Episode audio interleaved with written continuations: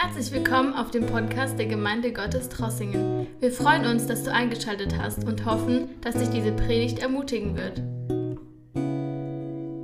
Ich möchte euch ganz herzlich willkommen heißen zu diesem Online-Gottesdienst und wünsche, dass Gott auch heute Morgen zu uns spricht.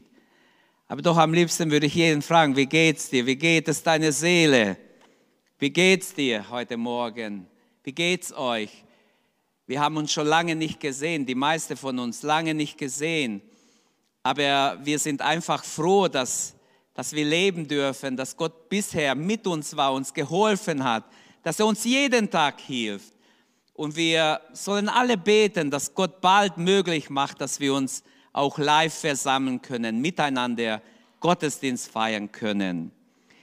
Ich habe diese Woche nachgedacht, wie wird es sein, nachdem diese Corona-Krankheit vorbei ist, dieser Virus endlich besiegt ist, wie wird es sein für uns Christen? Wie können wir mehr Frucht bringen für den Herrn? Das hat mich beschäftigt und habe hin und her nachgedacht, wie kann ich mehr Frucht bringen für die Ewigkeit?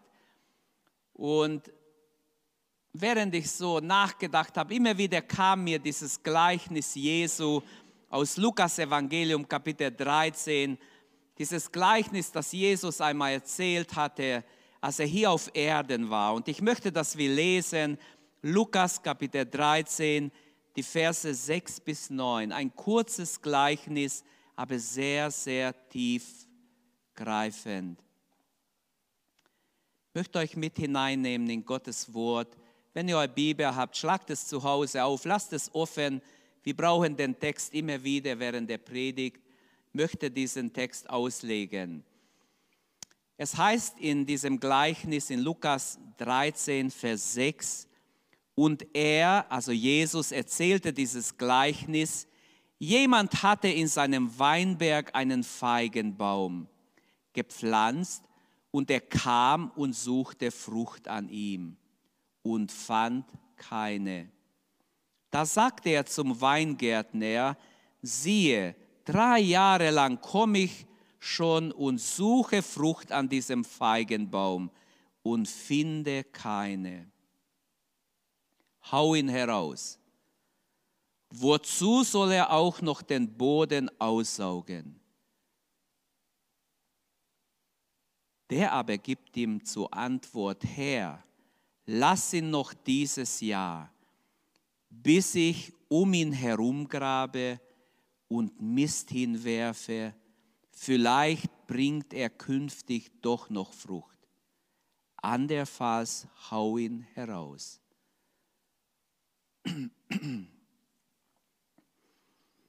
Bis hierher Gottes Wort. Ich möchte beten. Vater, danke in Jesu Namen. Danke, dass wir dein Wort haben. Dein Wort, das nicht nur damals gültig war, sondern dein Wort, das ewig, ewige Gültigkeit hat. Dieses Gleichnis, das so viele Menschen berührt hat.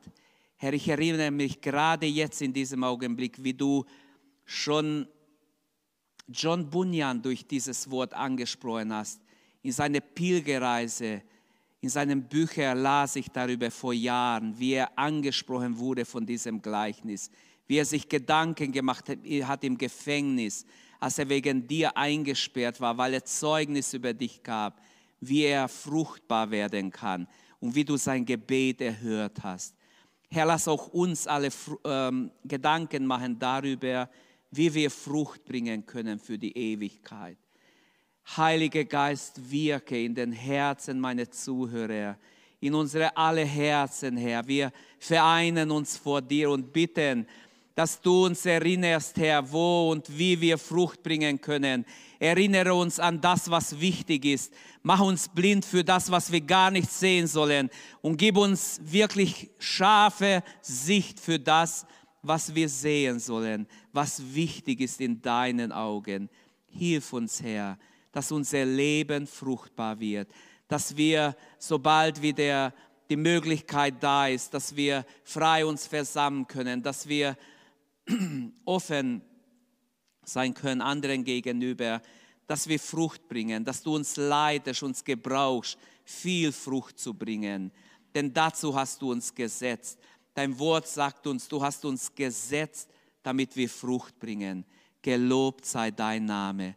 So leite du uns durch dieses Wort und sprich zu uns, sprich zu mir, sprich durch mich zu anderen. Ich bitte dich, Vater, im Namen Jesu. Amen. In welchem Kontext hat Jesus dieses Gleichnis erzählt? Wenn wir die Verse 1 bis 5 in Lukas, 9, äh, Lukas 13 lesen, die ersten fünf Verse erzählen uns, in welchem Zusammenhang Jesus dieses Gleichnis erzählt hat. Es ist nämlich was Schlimmes passiert in Israel. Zwei schwere Unfälle sind passiert. Zur Zeit von Pilatus da sind einige in den Tempel gerannt, die sich versündigt haben und während sie Opfer dargebracht haben und dachten, sie sind irgendwie ähm, entkommen, da hat Pilatus sie töten lassen am Altar. Und praktisch, sie sind hingegangen, haben Opfer bringen wollen und wurden selber geopfert. Die Reaktion der Leute war, sowas haben wir nie gesehen. Das muss etwas Schlimmes sein. Diese Leute müssen besonders böse gewesen sein. Während sie opfern, werden sie getötet. Jesus hat das gehört. Und dann geschah noch gleichzeitig ein zweites, ein zweiter Unfall. Es wird uns berichtet in den ersten fünf Verse, dass in Siloa der Turm einfach runtergefallen ist, während Menschen ganz in der Nähe waren und dieser Turm hat 18 Menschen getötet. Und wieder haben die Leute gesagt, das kann doch nicht wahr sein. Es hätte doch nachts runterfahren können oder wo gerade keiner in der Nähe ist. Gerade wo diese Menschen in der Nähe sind, fällt es runter. Es müssen, was, es müssen ganz schlimme Leute gewesen sein. Und Jesus ist nicht einverstanden. Jesus sagte, nein, wenn ihr nicht umkehrt, werdet ihr genauso umkommen. Jesus gibt zu, die 18 Menschen wurden erschlagen, aber nicht, weil sie böse waren wie die andere. Und in diesem Zusammenhang fährt Jesus jetzt fort und erzählt ein Gleichnis. Und auch dieses Gleichnis ist ein Aufruf, sein Leben zu überprüfen und zu Gott sich zu bekehren. Zunächst wird klar in den ersten fünf Versen schon, also das ist der Kontext des Gleichnisses, es wird sehr klar, dass Katastrophen zu dieser gefallenen Welt gehören. Wir leben in einer gefallenen Welt. Wir können nicht sagen, wenn ich Christ bin, wenn ich an Jesus glaube, trifft mich überhaupt kein Unheil. Mache ich keinen Unfall oder passiert mir gar nichts. Ich werde nie krank. Das können wir nicht sagen. Wir sind, wir leben in einer gefallenen Welt, Erst im Jenseits wird, werden all diese Gefahren aus dem Weg geräumt werden. Aber was ist dann der Sinn dieser Katastrophe? Jesus will den Betroffenen wahrscheinlich sagen, die die 18 Menschen verloren haben, die vielleicht trauern, wendet euch zu Gott. Ohne eine Bekehrung bleiben die Katastrophen, die Unfälle sinnlos. Normal, wenn Gott negative Dinge zulässt, sollten sie uns einfach Signale geben zum Umkehr. Aber wer sich nicht ansprechen lässt, wer nicht umkehrt, für den waren sie umsonst. Und jetzt zum Gleichnis Jesu. Ich möchte einen kurzen Überblick erst geben und dann zum Wesen kommen. Der Weinberg in diesem Gleichnis war damals Israel, ist heute die Gemeinde Jesu. Der Feigenbaum ist jeder Christ, der in den Weinberg Gottes gepflanzt ist. Der Feigenbaum war in diesem Garten gepflanzt. Der Besitzer des Weinbergs ist ganz klar Gott. Der Weingärtner hier im Gleichnis ist Jesus selber. Die drei Jahre sind ein Hinweis auf Gottes Geduld mit uns, seine Gnade, die er uns immer wieder gibt, sein Langmut, sein Geduld, die er mit jedem Menschen, mit jedem Christen auch hat. Und der Befehl, hau ihn ab, hau ihn raus, ist Gottes Gericht, der angedroht wird allen Menschen. Spätestens im Tod oder im Endgericht wird jedem das Gericht angedroht. Wenn wir nicht umkehren, wenn wir nicht im Willen Gottes leben. Wir leben in einer Zeit, wo alle Menschen ihre Rechte einfordern. Und, und das ist mein Thema, so möchte ich über den Text predigen, die Rechte Gottes. Gott hat Rechte, die wir vielleicht gar nicht ahnen. Und alle Menschen fordern ihre Rechte. Gerade letzte Woche haben wir in den Nachrichten gehört, dass die Eltern von Viertklässlern sind schnell vor Gericht gegangen und haben sogar Recht bekommen, dass nicht die Viertklässler die Ersten sein dürfen, die nach dieser Corona-Krise in die Schule gehen. In einem der Bundesländer wurde es dann gestoppt. Die Viertklässler dürfen nicht als Versuchskaninchen dienen, so ungefähr. Kinder fordern ihre Rechte, Jugendliche fordern ihre Rechte, Frauen fordern ihre Rechte. Vor kurzem hat man so oft gehört, die VW-Besitzer forderten ihre Rechte nach dem Dieselskandal. Und so könnten wir viele Dinge aufzählen aus dem Alltag. Menschen fordern ihre Rechte überall ein. Viele Gerichte werden die ganze Zeit, das ganze Jahr hinüber nur beschäftigt, weil die Menschen ihre Rechte einfordern. Arbeitgeber, Arbeitnehmer fordern ihre Rechte und so weiter. Hast du dir schon darüber Gedanken gemacht, dass Gott auch Rechte hat und dass auch Gott seine Rechte einfordern wird? Es, wir tun gut daran, wenn wir heute uns wirklich tief in uns gehen und nachdenken, wenn wir jetzt uns Zeit nehmen, nachzudenken, Jesus sagt durch dieses Gleichnis, Gott hat mindestens vier Rechte. Und die möchten wir anschauen. Das erste Recht, das Gott hat, sagt uns Jesus in diesem Gleichnis, ist das Recht des Besitzes. Gott hat Recht als Besitzer über uns. Ihm gehört der Weinberg, ihm gehören die Bäume darin. Jeder Bauer weiß, sein Land gehört ihm. Alles, was drauf ist, gehört ihm. Wenn er was sät, die Frucht gehört ihm. Gott besitzt alle Menschen einmal durch die Schöpfung. Gut, viele Menschen glauben es nicht. Eines Tages rede ich mit einem älteren Mann und erzähle ihm über Jesus, versuchte ihn irgendwie für Jesus zu gewinnen. Da hat er gesagt, junge Mann, meine Vorfahren sind vom Baum zu Baum gesprungen. Nur, dass sie wissen, ich glaube nicht an Gott, den Schöpfer. Ich sage, das glauben Sie noch, dass Ihre Vorfahren vom Baum zu Baum gesprungen sind? Ich habe gesagt, das ist doch längst überholt und habe versucht, mit ihm zu argumentieren.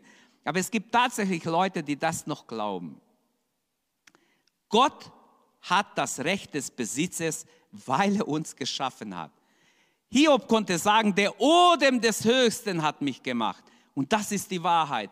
Gott hat Adam angehaucht, hat ihm Lebensodem eingehaucht.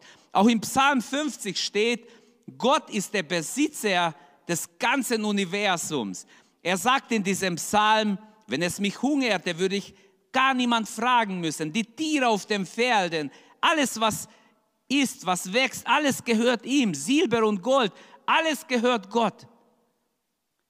Und wir sind geschaffen nach sein Ebenbild Gott besitzt auch uns schon mal durch die Schöpfung. Aber Gott besitzt auch alle Menschen durch die Erlösung, durch Jesus. Denn er hat seinen Sohn gegeben, er ist für alle Menschen gestorben und weil er durch seinen Tod bezahlt hat für alle Menschen, auch für die, die seinen Tod ablehnen, die sagen, nein, ich brauche Jesus nicht, auch für die hat Gott bezahlt.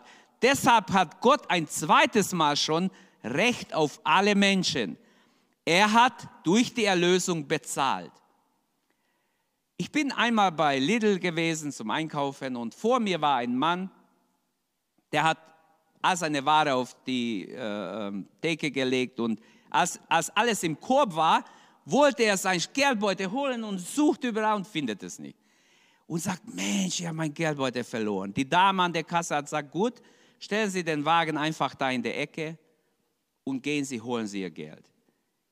Sie hat nicht gesagt, nehmen Sie die Ware mit ins Auto schon mal und ich glaube schon, dass Sie kommen und das Geld holen. Nein, stellen Sie die Ware dahin. er musste die Ware da lassen, ist dann schnell gerannt, hat sein Geld geholt wahrscheinlich und nachher bezahlt und das, dann konnte er die Ware mitnehmen. Und so ist es bis heute, ob es uns gefällt oder nicht, Gott hat bezahlt für uns, für jeden Menschen, auch für die, die mit ihm nichts zu tun haben wollen. Jesus hat den Preis für alle Sünden, alle Zeiten bezahlt. Wer das nicht annimmt, der muss Gottes Gericht empfangen. Gott besitzt also alle Menschen durch die Schöpfung, durch die Erlösung, aber das reicht nicht aus, um gerettet zu werden. Gott möchte uns freiwillig besitzen. Das ist der Punkt. Gott will uns ein drittes Mal besitzen und zwar freiwillig. So wie Römer 1,7 sagt, Paulus schreibt dort, Gott, Gottes Liebe hat euch dazu berufen, ihm zu gehören. Er spricht von sich als ein Sklave Jesu Christi. Alle Jünger Jesu, alle zwölf Jünger waren freiwillig Jesus gefolgt. Gott will uns, dich und mich, besitzen, aber als freiwillige Nachfolger. Im Alten Testament lesen wir, dass Gott ein Gesetz den Israeliten gegeben hat, dass sie nach sechs Jahren jeden Sklaven loslassen müssen. Nach sechs Jahren müssen sie die Sklaven loslassen. Im siebten Jahr war wieder ein Jahr der Freiheit. Und Jonathan Kahn hat darüber ein sehr interessantes Buch geschrieben, Das Geheimnis der Schmitter. Meine Frau und ich, wir haben es gelesen letzte Zeit und waren ganz überrascht, wie viele Gerichte Gottes über die Menschheit kommen, weil man bestimmte Regeln nicht eingehalten hat, weil man bestimmte Regeln, die Gott gegeben hat, einfach übergeht, weil die Reichen die Armen ausnützen, überall in der Welt kommt Gottes Gericht über die Menschheit. Der freiwillige Sklave konnte laut Gesetz des Mose zu seinem Herrn sagen, ich war jetzt sechs Jahre dein Sklave, du warst so ein guter Herr, ich habe mich entschlossen, ich will dein Sklave bleiben.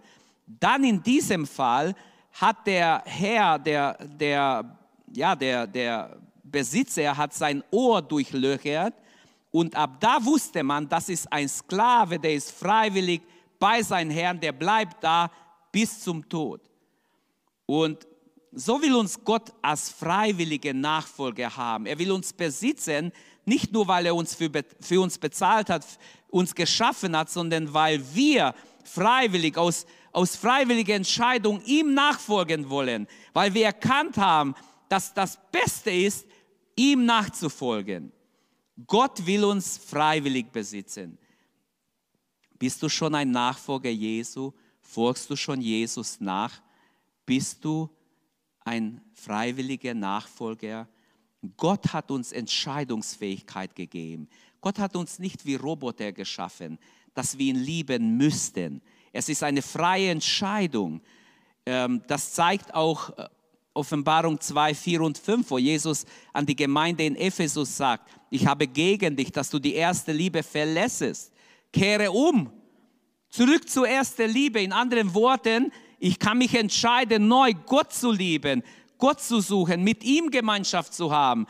Er sehnt sich danach, dass wir nah bei ihm sind, dass wir freiwillig ihm nachfolgen. So wie Josua gesagt hat, wählt euch heute, wem ihr dienen wollt. Die Entscheidung müssen wir selber treffen. Wenn ihr aber nicht bereit seid, dem Herrn zu dienen, entscheidet euch heute, wem ihr dienen wollt. Also Gott möchte dich und mich als freiwillige Nachfolger, als jemand, der von ganzem Herzen Jesus nachfolgt und bereit ist, sein Leben für ihn zu lassen. Nur wenn wir uns in, ihm freiwillig, für ihn freiwillig entschieden haben, kann er sagen, ich besitze dich nur nun nicht mehr nur durch die Schöpfung, nicht nur durch die Erlösung, sondern auch, weil du dich entschlossen hast, mir freiwillig zu folgen. Gott hat also Recht, dieses Recht des Besitzes. Ein zweites Recht, das Gott hat, erzählt Jesus in diesem Gleichnis, ist das Recht des, der Erwartung. Gott hat Recht, Frucht zu erwarten in unser Leben. Gott hat dieses Recht, Frucht von mir, von dir zu erwarten. Jeder Bauer, der gesät hat, erwartet auch Frucht. Jetzt in dieser Zeit, in der wir gerade sind, wo alles so trocken ist, manche Bauern sagen schon voraus, wenn es kein Regen gibt, werden wir auch nicht ernten. Gerade gestern habe ich in den Nachrichten gesehen, wie ein Bauer sein, sein, seine Pferde besichtigt hat und gesagt hat, es sieht sehr, sehr schlecht aus, wenn ich nicht gieße oder Wasserzufuhr irgendwie schaffe, dann wird es nichts. Es sei denn, Gott gibt Regen. Aber wenn ich zum Beispiel Kartoffel gepflanzt habe im Garten, dann erwarte ich, dass Kartoffel wächst. Wenn ich Tomaten gepflanzt habe, erwarte ich Tomaten oder grüne Bohnen, dann erwarte ich nicht Weizen, sondern grüne Bohnen. Und so gibt es das Gesetz von Saat und Ernte. Und jeder erwartet mehr, als er gesät hat. Das ist auch ein Gesetz, das Gott so in die Natur gelegt hat. Das Gesetz der Ernte ist, dass du mehr bekommst, als was du gesät hast. Wenn nicht, es hat ja keinen Sinn, dass du dein Saat aussiehst. Und Jesus sagt, der Besitzer kommt in sein Weinberg und sucht Frucht. Er kam und suchte am Feigenbaum Frucht. Er kam schon zum dritten Mal, schon das dritte Jahr. Frucht findet man am Feigenbaum beinahe das ganze Jahr hindurch. Wenigstens in Israel. Im Winter, im Frühjahr gibt es die sogenannten Winterfeigen. Im Frühsommer die Frühfeigen. Dann die Sommerfeigen, die Spätfeigen. Und bis ins Dezember kann man noch Feigen ernten. Feigenbäume sind aber auch bekannt, dass sie sehr viel Wasser wegsaugen aus dem Garten. Andere Bäume, andere Pflanzen in der Nähe trocknen aus, weil sie das Wasser absaugen. So, es ist ganz normal, wenn Gott Frucht von uns erwartet. Das ist schon mal ganz klar in diesem Gleichnis. Gott will, dass wir, dass, äh, man könnte so sagen, Gott will, dass das Sortiment der Eigenschaften von ihm auf uns übertragen wird. Gott hat nie gesagt, sei weise, weil ich bin weise. Sei allwissend, weil ich allwissend bin. Sei allmächtig, weil ich. Nein, Gott hat es nie erwartet, aber er hat gesagt, seid heilig, weil ich heilig bin. Er will, dass wir verwandelt werden in sein Bild. Drei Dinge über Jesus in den Evangelien. Er hat sich entäußert, wird uns gezeigt. Er war demütig. Er hat sich entäußert. Er hat sich selbst geopfert, hingegeben. Er hat eine dienende Haltung eingenommen. Und er war unter der Kontrolle und Führung des Heiligen Geistes. Die Evangelien zeigen uns das immer wieder. Lernen wir von Jesus. Gott ruft auch uns. Er erwartet von uns Frucht. Damit wir Frucht bringen können, lernen wir doch von Jesus. Wie können wir ein fruchtbares Leben haben? Gott ruft uns zu diesem Lebensstil, zu Jesus Ähnlichkeit, dass wir uns entäußern, dass wir uns demütigen. Er war treu im Kleinen. Lasst doch uns treu sein im Kleinen. Er war nur ein Zimmermann, aber er war treu in seiner Arbeit. Er hat seine Arbeit gut getan. Wenn wir Jesu Leben anschauen, er war nicht hoch hinaus, er wollte nicht eine riesen Karriere in dieser Welt machen. Nein, als er zum König gekürt werden soll, da ist er schnell durch die Menge durch und abgehauen. Nicht, weil er es nicht sein könnte. Er hätte alle Eigenschaften, es zu sein. Aber es war nicht seine Berufung. Unsere Berufung ist, dass wir für ihn leben. 14 Mal lesen wir den Evangelien, Jesus hatte Mitleid mit dem Volk. Immer wieder können wir darüber lesen, Jesus hatte Mitleid mit dem Volk. Und ich habe gesagt, er war vom Heiligen Geist geleitet. Getrieben sogar, steht einmal, getrieben vom Heiligen Geist, ging er in die Wüste, um zu fasten. Später lesen wir in der Apostelgeschichte Kapitel 10, Vers 38, Lukas berichtet, Jesus zog umher und er heilte die Kranken, er tat Gutes, befreite die vom Teufel überwältigt waren. Markus berichtet in Markus 1, Vers 34, in der Kraft Gottes trieb er viele Dämonen aus. Also er ging umher und hat die Gefangenen einfach befreit, jagte die Dämonen weg. In Hebräer 9, Vers 14 wird uns später in den Briefen der Apostel berichtet dort, Christus hat sich selbst durch den ewigen Geist als makelloses Opfer Gott für unsere Sünden dargebracht. Welch ein gewaltiges Wort. Auch wir sollen vom Geist regiert sein, geführt sein, vom Geist geleitet sein. Das Leben des Christen beginnt und endet im Geist. Im Geist habt ihr angefangen. Wollt ihr im Fleisch enden? fragt Paulus die Galater in Galater 3,3. Wir sind geheiligt durch den Geist und wir sollen im Geiste leben und wandeln. Und diese Eigenschaft verlangt Gott von uns, dass wir von Jesus diese Eigenschaften annehmen, für uns aneignen. Ein, ein drittes Recht, das Gott hat, das Recht des Richtens. Gott kommt und sucht Frucht und findet keine. Und jetzt sagt er zum Weinberg, äh, ähm, zum Gärtner oder zum, ja, zum Weingärtner, hau ihn ab. Gott kommt und sucht Frucht. Das ist schon mal sehr wichtig. War es schon bei dir? Hast du es gemerkt, dass Gott bei dir Frucht gesucht hat? Wie sieht es aus, wenn Gott heute kommt und bei uns Frucht sucht? Wie sieht es aus, wenn er heute Morgen uns alle anschaut, findet er Frucht? Der Bauer hat das Recht, die unfruchtbare Bäume auf sein Land zu beseitigen. Niemand würde ihm was sagen. Wieso hat Gott nicht das Recht? Auch Gott hat das Recht. Er spricht mit dem Weingärtner über diesen Baum, diesen unfruchtbaren Feigenbaum. Es ist verständlich, dass der Weinbergsbesitzer von seinem Angestellten, also vom Weingärtner, verlangt, hau ihn heraus. Wörtlich übersetzt heißt nicht hau ihn ab, hau ihn heraus. Das bedeutet nach den Bibelauslegern, dass es bedeutet auch die Wurzeln raus. Das heißt, der Baum wird ganz beseitigt. Er soll keine neuen Triebe bringen und weiter das Wasser wegsaugen. Hau ihn nicht ab, sondern richtig übersetzt, hau ihn heraus. Und seine Überlegung, wozu soll er noch den Boden aussaugen? Man sagt, wie ich schon sagte, dass der Feigenbaum ziemlich viel Wasser absaugt. Ähm, Gott kommt und sucht Frucht, wo er keine Frucht findet. Das ist die Botschaft dieses Gleichnisses. Da bringt er Gericht. Nicht so sehr wegen die Sünde, sondern weil die Christusähnlichkeit fehlt. Es geht um uns Gläubige. Wir sollen Frucht bringen.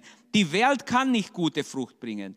Von uns wird Gott gute Früchte, die wir schon im Weinberg Gottes gepflanzt wurden. Jesus sagt, der Besitzer will Frucht sehen. Was hindert dich, Frucht zu bringen? Was hindert mich, Frucht zu bringen? Jesus hat einmal einen Feigenbaum verflucht sogar, als er unterwegs war mit seinen Jüngern und er wollte Frucht, er war hungrig und es war kein Frucht. Dieser Baum hatte viele Blätter, er suchte zwischen die Blätter nur Blätter, keine Frucht. Und er hat diesen Baum verflucht. Unfruchtbarkeit bringt Gottes Gericht über uns. In Johannes 15, 2 steht, jede Rebe, der nicht Frucht bringt, den haut er ab. Den wird er abschneiden. Wir sagen, Gott wird die Welt richten. Das stimmt. Das steht in vielen Bibelstellen. Gott wird mit dieser Welt abrechnen. Das stimmt. Aber bevor er mit der Welt abrechnet, ist auch wahr, er wird zuerst mal seine Gemeinde heimsuchen. Das Gericht fängt im Hause Gottes an. Das haben wir vergessen. Das Gericht fängt an uns Gläubige an. Und es war schon immer so, bevor Gott die Nationen gerichtet hat, hat er sein Volk Israel gerichtet. Bevor er Babylon oder Assyrien heimgesucht hat, hat er Israel gerichtet. Habakkuk hatte ja dieses Problem. Er weint, er sagt, Herr, das ist ungerecht. Das sind doch un, un oder gottlose Völker. Völker, die nicht in deinem Willen leben. Er sah die Sünde des Volkes Israels, der äh, Prophet Habakkuk. Und er fragte sich, wieso Gott zusieht. Sein Gebet war, oh Herr, wie lange wirst du so mit uns umgehen? Wann wirst du uns heimsuchen? Wann wirst du die Sünde in Israel, die Ungerechtigkeit bestrafen? Und Gott hat zum Propheten gesprochen. Er wird zulassen, dass fremde Völker kommen und das Gericht Gottes ausüben über Israel. Und als Gott es getan hat, Habakkuk hat gebetet, oh Herr, erwecke dein Werk mitten in deinem Zorn, denk an Barmherzigkeit. Da wieder sehen wir, wie er plötzlich Gottes Volk wieder lieb hat. Er will, dass Gott Israel nicht auslöscht. Wenn Gott seine Gerichte sendet, dann wird es uns unheimlich, dann sehen wir, wie schrecklich es ist, durch Gottes Gericht zu gehen. Wir sagen, Gott wird die Welt richten. Ja, er wird die Welt richten. Die Welt ist gerichtsreif und sie ziehen mit jeder Sünde, wird das Maß immer voller und voller und sie ziehen Gottes Gericht über sich. Aber wenn wir nicht willig sind, Jesus ähnlich zu werden, Frucht zu bringen, dann wird Gott auch uns richten. Vor der Entrückung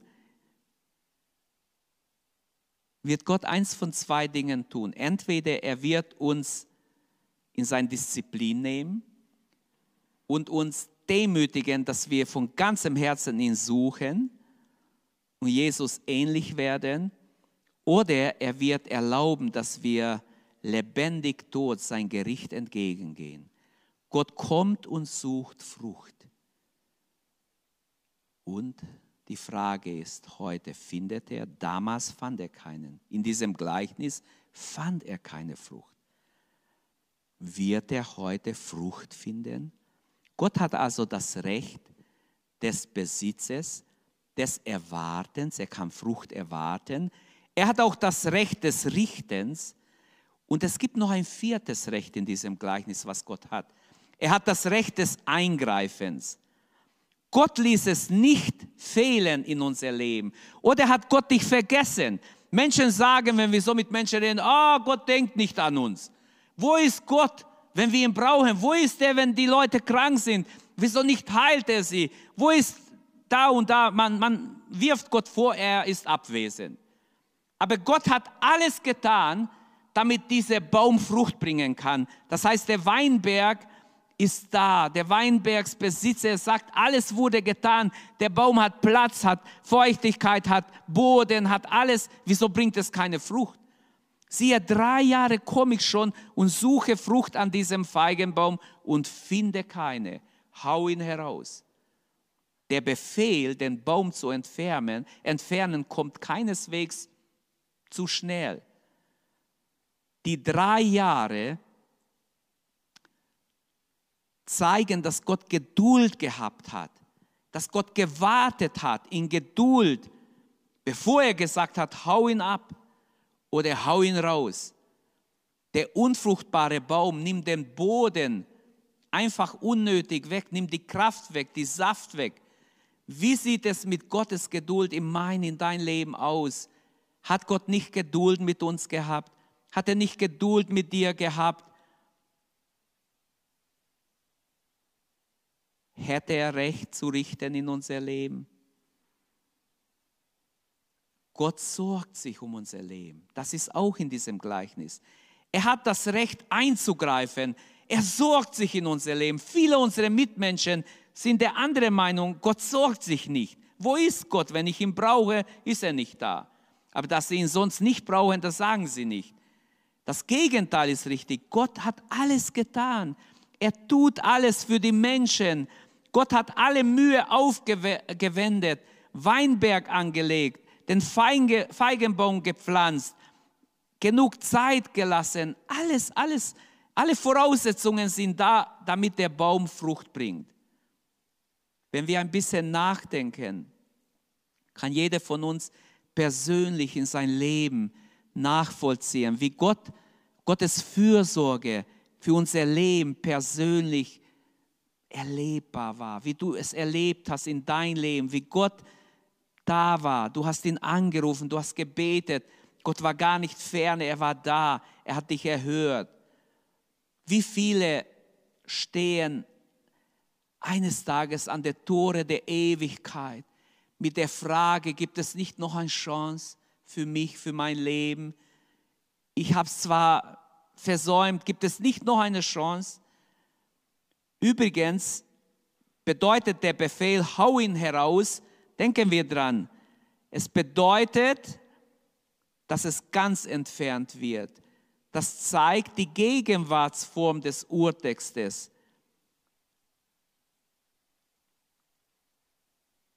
Der aber gibt ihm zur Antwort, erlaube mir noch ein Jahr, alles zu tun für diesen Baum. Erstaunlich, dass der Weingärtner dem Besitzer widerspricht. Wenn jemand dem Besitzer widerspricht, muss doch ein starkes Mitleid da sein für den Baum. Etwas muss ihn bewegen. Herr, lass ihn noch dieses Jahr, bis ich ihn herumgrabe, Mist hinwerfe oder ja, die Erde um den Baum auflockere, könnten wir auch übersetzen. Ich versuche es noch ein Jahr mit ihm. Obwohl die Zahl drei ein, man könnte auch sagen, eine Endgültigkeit ausdrückt, soll der Besitzer ein viertes Mal ein Risiko eingehen. Vielleicht wird es jetzt im vierten Jahr doch noch Frucht bringen. Der Weingärtner wir dafür etwas Außerordentliches tun. Wir alles tun, was in seiner Möglichkeit steht. Er will ihn umgraben.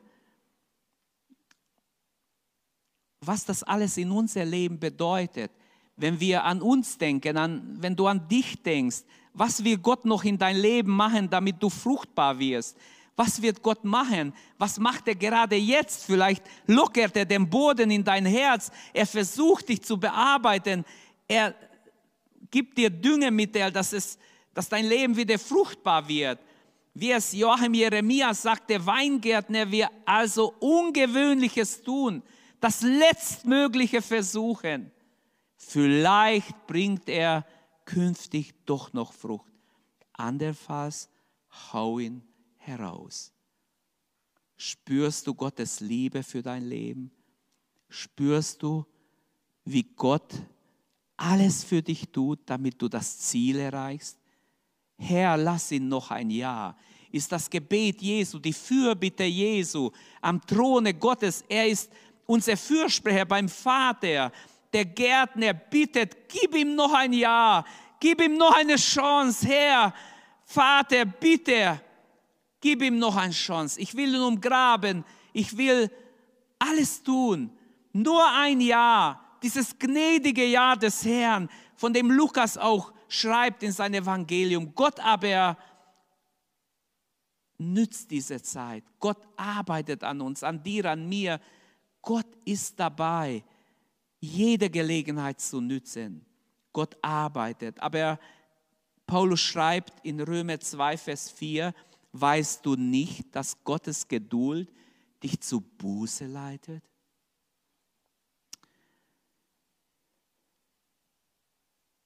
Manchmal sind Menschen so hart und so ungebrochen, so unbußfertig, dass sie einfach blind ins Verderben gehen.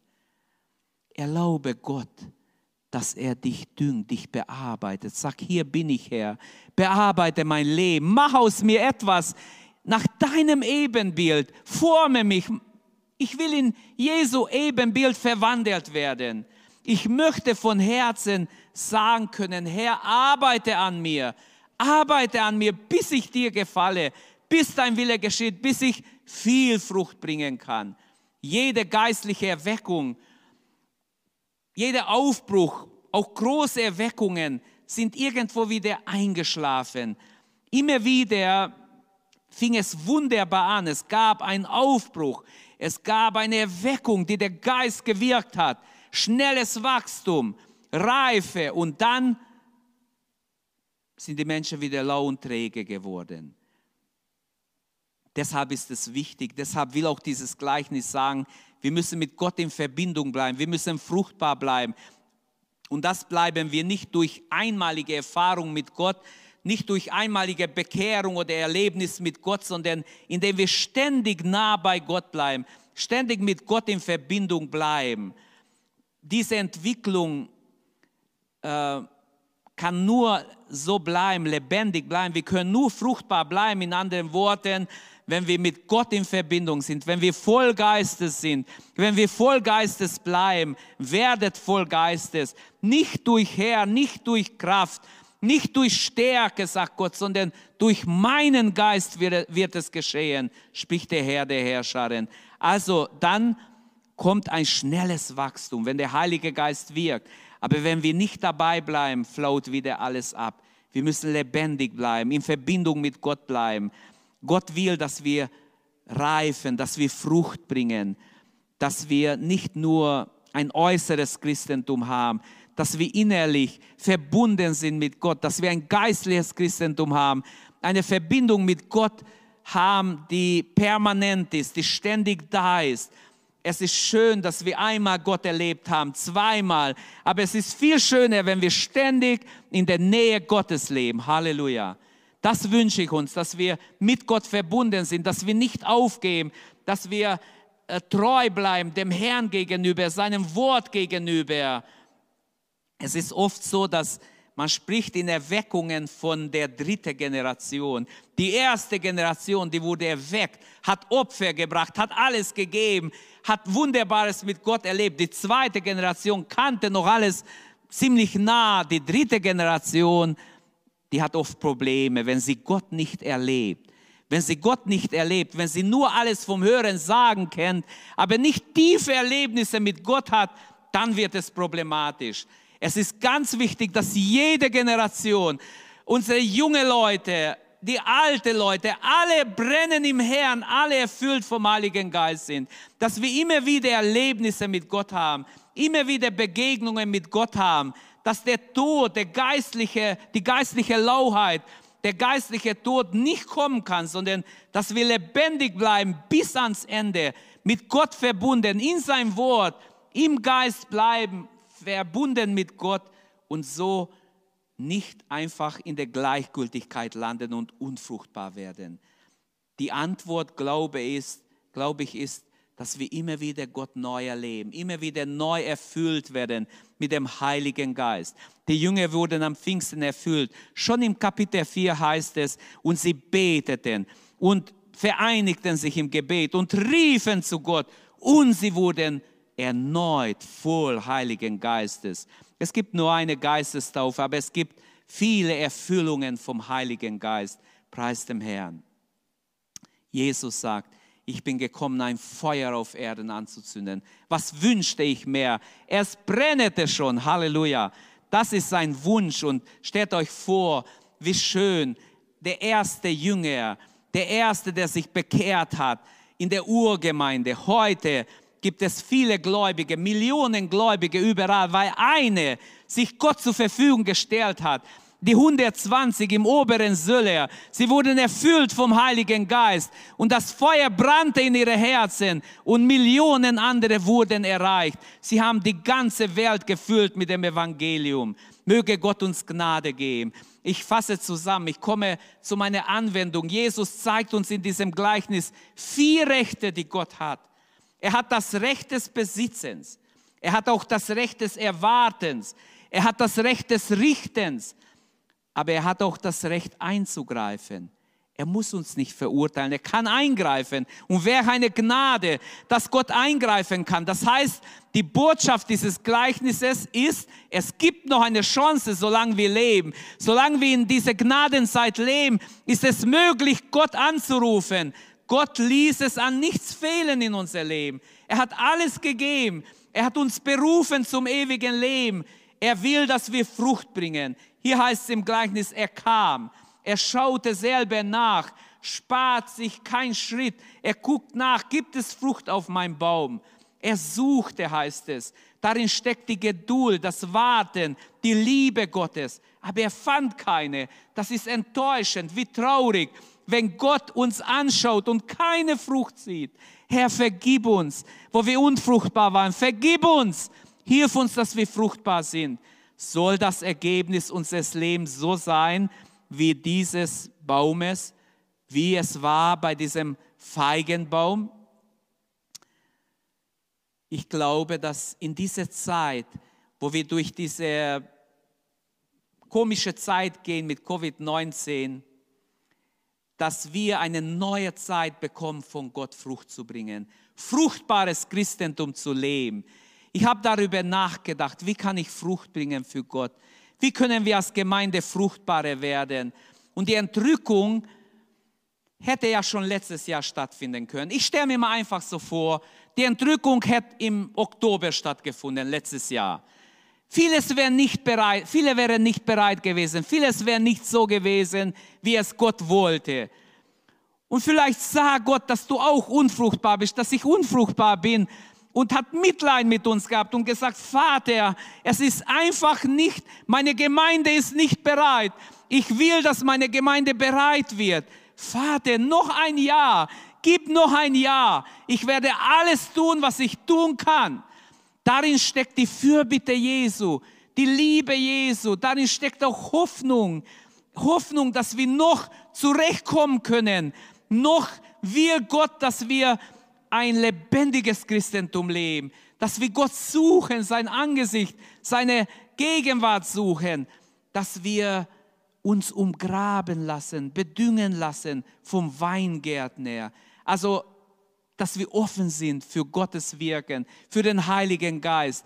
Man kann hier an das ganze Werk Jesu denken, an seine Lehren, seine Predigten, seine Wunder, sein Kreuzestod, seine Auferstehung. Alles gehört dazu, dass wir bearbeitet werden. Gott hat das Recht, Frucht zu erwarten. Findet er, wenn er kommt? Er wird kommen. Er wird bei mir, bei dir nachschauen. Findet er Frucht? Er kommt und sucht. Warum steht hier, vielleicht wird er Frucht bringen? Das hat mich auch sehr nachdenklich gemacht. Und es ist eigentlich sehr wichtig, dass wir nachdenken, vielleicht bringt er doch noch Frucht. Wenn ein Mensch verloren geht, ist es so schwerwiegend, dass es Gott überhaupt nicht egal ist. Vielleicht bringt er doch noch Frucht. Warum vielleicht? Das heißt, die Gefahr besteht, dass er auch im vierten Jahr auch die weitere Gelegenheiten Gottes nicht ernst nimmt. Diese Gelegenheit ist auch möglich oder diese Gefahr ist da im Gleichnis. Obwohl der Weingärtner düngt und bearbeitet, die Entscheidung liegt bei mir und bei dir. Die Entscheidung liegt nicht bei Gott. Das sagt uns dieses Gleichnis. Warum vielleicht? Ist es nicht sicher, dass, dass wir Frucht haben werden? Nein. Nur wenn wir selber uns entscheiden und aufmachen, Herr, ich will ganz nah bei dir sein, ich will dir dienen, Herr, ich will dir zur Verfügung stehen. Die Chance ist also für Israel damals und auch für uns als Gemeinde, für jeden Christen da, dass wir versagen, dass wir die Gelegenheiten Gottes versäumen, dass wir nicht Frucht bringen und Gott uns richten muss. Gott hat das Recht, Frucht zu erwarten, aber Gott hat auch das Recht zu richten. Das alles ist klar. Bleibt der Feigenbaum ohne Frucht, dann muss er abgehauen werden. Das erinnert mich an Johannes den Täufer, der Vorläufer von Jesus, der aufgetreten ist und in Lukas 3 ab Vers 8 der predigt, bringt Früchte der Buße, die der Buße würdig sind, die der Umkehr entsprechen. Schon ist die Axt den Bäumen an die Wurzeln gelegt und jeder Baum, der nicht gute Früchte bringt, wird abgehauen und ins Feuer geworfen. Da fragten ihn die Volksmenge, was sollen wir denn tun? Er gibt ihnen zur Antwort, wer zwei Röcke oder Anzüge hat, der gebe einem, einen davon dem, der keins hat. Und wer zu essen hat, mache es ebenso. Und die Zöllner sagten, oder den Zöllner sagte er, fordert nicht mehr Geld von den Leuten, als euch vorgeschrieben ist und so weiter. Die Leute fragten, was sollen wir tun? Die Soldaten, tut kein Unrecht, nützt eure Autorität nicht aus. Er würde es heute den Politikern auch sagen. Nützt eure Macht nicht so gerne aus. Bleibt mal ganz auf dem Teppich. Ähnlich hat auch der Prophet Jesaja geweissagt. In Jesaja 8 ab Vers 3 will ich bei meinem Volk ernten, sagt der Herr, so ist kein Traube und kein Feige zu finden. Und das Laub ist verwerkt. Darum habe ich diesem Volk aufgegeben. Sollen die Fremden es doch zertreten. Einsammeln werde ich sie, spricht der Herr. Am Weinstock sind keine Trauben mehr, am Feigen keine Feigen. Und die Blätter sind verwelkt. So habe ich es für sie bestimmt. Man wird über sie herfallen. Und so könnte wir andere Gerichtspassagen jetzt äh, lesen, ähnliches. Aber Jesus ergreift die Gerichtspredigt auf Israel auf, betont aber auch die universale Komponente seiner Botschaft. Sein Gleichnis ist kein Gleichnis, der nur damals ein bisschen so für ein paar Leute gegolten hat, sondern dieses Gleichnis hat eine universale Komponente, wenn ich so sagen darf. Es gilt allen Christen alle Zeiten. Er droht uns das Endgericht an und ladet uns zur Umkehr ein. Und das Schöne ist, für die, die umkehren, gibt es Verheißung im Wort Gottes. Im Prophet Micha 4, 1 bis 4 haben wir eine schöne Verheißung für das Volk Gottes, der auf Gottes Wort hört. Am Ende der Tage, sagt der Herr, wird der Berg des Hauses des Ewigen gegründet, ewig gegründet stehen auf dem höchsten Berg. Und er wird erhaben sein über, über die Hügel. Und es werden zu ihm strömen alle Völker. Und viele Völker werden gehen und sprechen, auf, lasst uns hinaufgehen zum Berg des Ewigen, zum Haus des Gottes Jakobs, dass er uns lehre seine Wege dass wir wandeln in seinem Pfade, denn von Zion her geht die Lehre aus, das Wort Gottes von Jerusalem. Und er wird richten zwischen viele Völkern, Recht sprechen zwischen mächtigen Nationen bis in die Ferne. Nicht wird erheben ein Volk das Schwert gegen den anderen und sie werden nicht mehr lehren, lernen den Krieg, Sie werden sitzen und jeder unter seinem Weinstock, unter seinem Feigenbaum und niemand wird sie aufschrecken. Wäre eine schöne Zeit, eine Prophetie auf das tausendjährige Reich. Für das Volk Gottes gibt es noch ein friedliches Miteinander. Das ist hier in diesem Text. Ein friedliches Miteinander unter dem Weinstock und unter dem Feigenbaum. Eine schöne Zeit der Ruhe. Wir haben eine Verantwortung für unsere Generation. Liebe Brüder und Schwestern, wir alle haben eine Verantwortung für die Mitmenschen, die um uns her sind. Du bist berufen ins Reich Gottes in diese Zeit. Gerade in dieser Zeit, wo auch diese Krankheit äh, noch da ist. Als Israel in großer Not war, da hat immer wieder Gott eingegriffen. Und ich glaube, Gott greift gerade ein auch in unserer Situation, bei allen denen, die ehrlich zu Gott rufen. Als Israel ausgelöscht werden sollte, zur Zeit Esthers, da wissen wir, dass Mardochai die erste aufgesucht hat und zu ihr ein sehr ernstes Wort gesagt hat. Er hat Esther versucht, er hat bestimmt überlegt, was sage ich hier, kann nicht viel reden, was sage ich hier.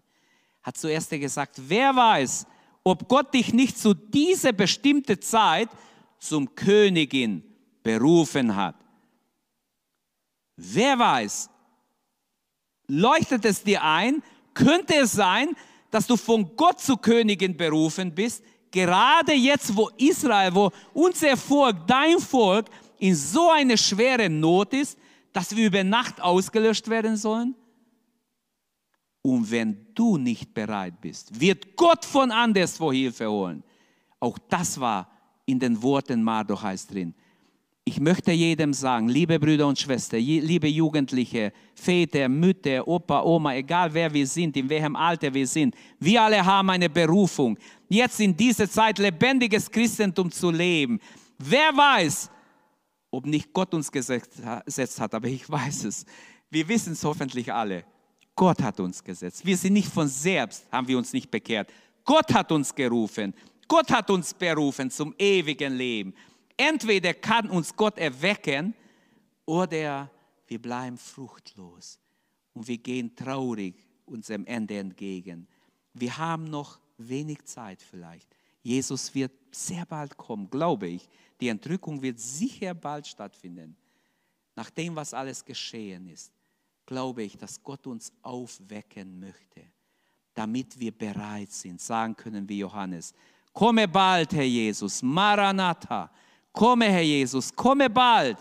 Aber die, die Menschen um uns herum, die Mitmenschen, die wir um uns herum haben, sind unsere Verantwortung, sind deine und meine Verantwortung. Gott will nicht, dass es uns egal ist. Gott will, dass wir viel Frucht bringen. In eigener Kraft werde ich es nicht schaffen, wird es auch nicht schaffen, aber in Gottes Kraft. Beten wir gemeinsam, dass Gott uns fruchtbar macht. Bitten wir Gott, dass er unser Leben fruchtbar macht, dass wir kein unfruchtbares Leben haben, sondern ein Leben, das voll reife Früchte ist. Halleluja. Danke, Herr. Danke, dass wir kommen dürfen, so wie wir sind. Unser Leben ist in deiner Hand. Du hast uns berufen in deine Nachfolge. Herr, wir sind dir gefolgt. Und wir wollen ganz neu heute Morgen, ganz neu uns dir weihen und sagen, hier bin ich, Herr. Gebrauche mich, benütze uns, Herr, jeden Einzelnen. Lass alle deine Kinder erweckt werden, belebt werden. O Odem des Höchsten, komm in uns, belebe uns, wie du damals Adam angehaucht hast und er ein lebendiges Wesen war. Herr, wie du deine Jünger erfüllt hast mit dem Heiligen Geist und sie hinausgingen und überall ein Zeugnis waren. Lass auch uns heute ein Zeugnis sein zu deiner Ehre. Lass jeden geweckt werden, der noch spielt mit der Sünde. Ich bitte dich, Herr, dass wir aufwachen und für dich leben. Ein lebendiges, ein hingegebenes, ein Jesus-ähnliches Christentum leben. Herr, in der Nachfolge stehen, Jünger Jesus sind, die nicht nur mit dem Mund dich bezeugen, sondern unser Leben, unser Wandel, so Zeugnis von dir geben. Danke, Vater. Danke in Jesu Namen. Ich bitte dich, hilf du Menschen, die noch nicht in deiner Nachfolge stehen. Rette auch sie. Schenk ihnen heute die Entscheidung, dass sie sich entscheiden, für dich ein fruchtbarer Baum zu sein, in deinem Weinberg Frucht zu bringen für die Ewigkeit. Viel Zeit bleibt nicht. Herr, wir glauben, es ist die erste Stunde, in der uns berufen hast. Vielleicht nur noch eine Stunde, wo wir arbeiten können. Hilf uns, Frucht zu bringen. Herr, wir bitten dich. Unsere Kraft ist zu klein, zu wenig. Wir brauchen deine Kraft. Rüst uns aus mit deiner Kraft mit deiner Herrlichkeit. Lass das Feuer, das du gebracht hast, in unser alle Leben brennen, Herr. Lass uns Menschen sein, die voll Geistes sind, die mit dir rechnen, in kleinen wie in großen Dingen, Herr. Unsere Zukunft ist in deiner Hand. Wir beten, Herr, dass wir wieder Gottesdienste haben können. Wir beten, dass dein Wille geschieht, dass du eine Erweckung schenkst durch unser Land, durch ganz Europa, durch die ganze Welt, Herr dass Millionen Menschen zu dir finden und gerettet werden, ehe es zu spät sein wird, ehe deine Gerichte die Welt heimsuchen und es vorbei sein wird mit der Gnadenzeit. Danke, Herr, dass wir ein Teil deines Reiches sein dürfen. Danke, dass du uns in dieser Zeit berufen hast und dass wir mit beitragen dürfen, dass dein Reich gebaut wird. Nütze uns, gebrauche uns. Hier sind wir, Herr. Wir wissen, nicht unsere Fähigkeit ist entscheidend, sondern Herr, die Ausrüstung von dir, die Inspiration von dir, die Unterstützung von dir.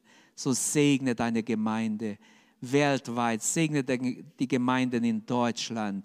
Herr, wir bitten dich, dass du uns neu belebst, dass die Gemeinden blühen und wachsen, sich verdoppeln und verdreifachen, Herr, weil du am Wirken bist, weil dein Geist am Wirken ist, Herr, und nichts und niemand kann dein Wirken aufhalten. So segnen wir dein Volk mit Frische, mit Salbung, mit neue geistliche Frische, Herr, dass wir überall, wo wir sind, wo wir unseren Alltag verbringen, ein Zeugnis für dich sind, ein lebendiges Zeugnis zur Ehre Gottes, des Vaters, des Sohnes und des Heiligen Geistes. Amen. Danke, dass du unsere Predigt angehört hast. Wenn dich die Botschaft angesprochen hat, dann teile sie gerne mit deinen Freunden und Bekannten. dass auch sie diese Predigt hören können. Wir wünschen dir Gottes Segen.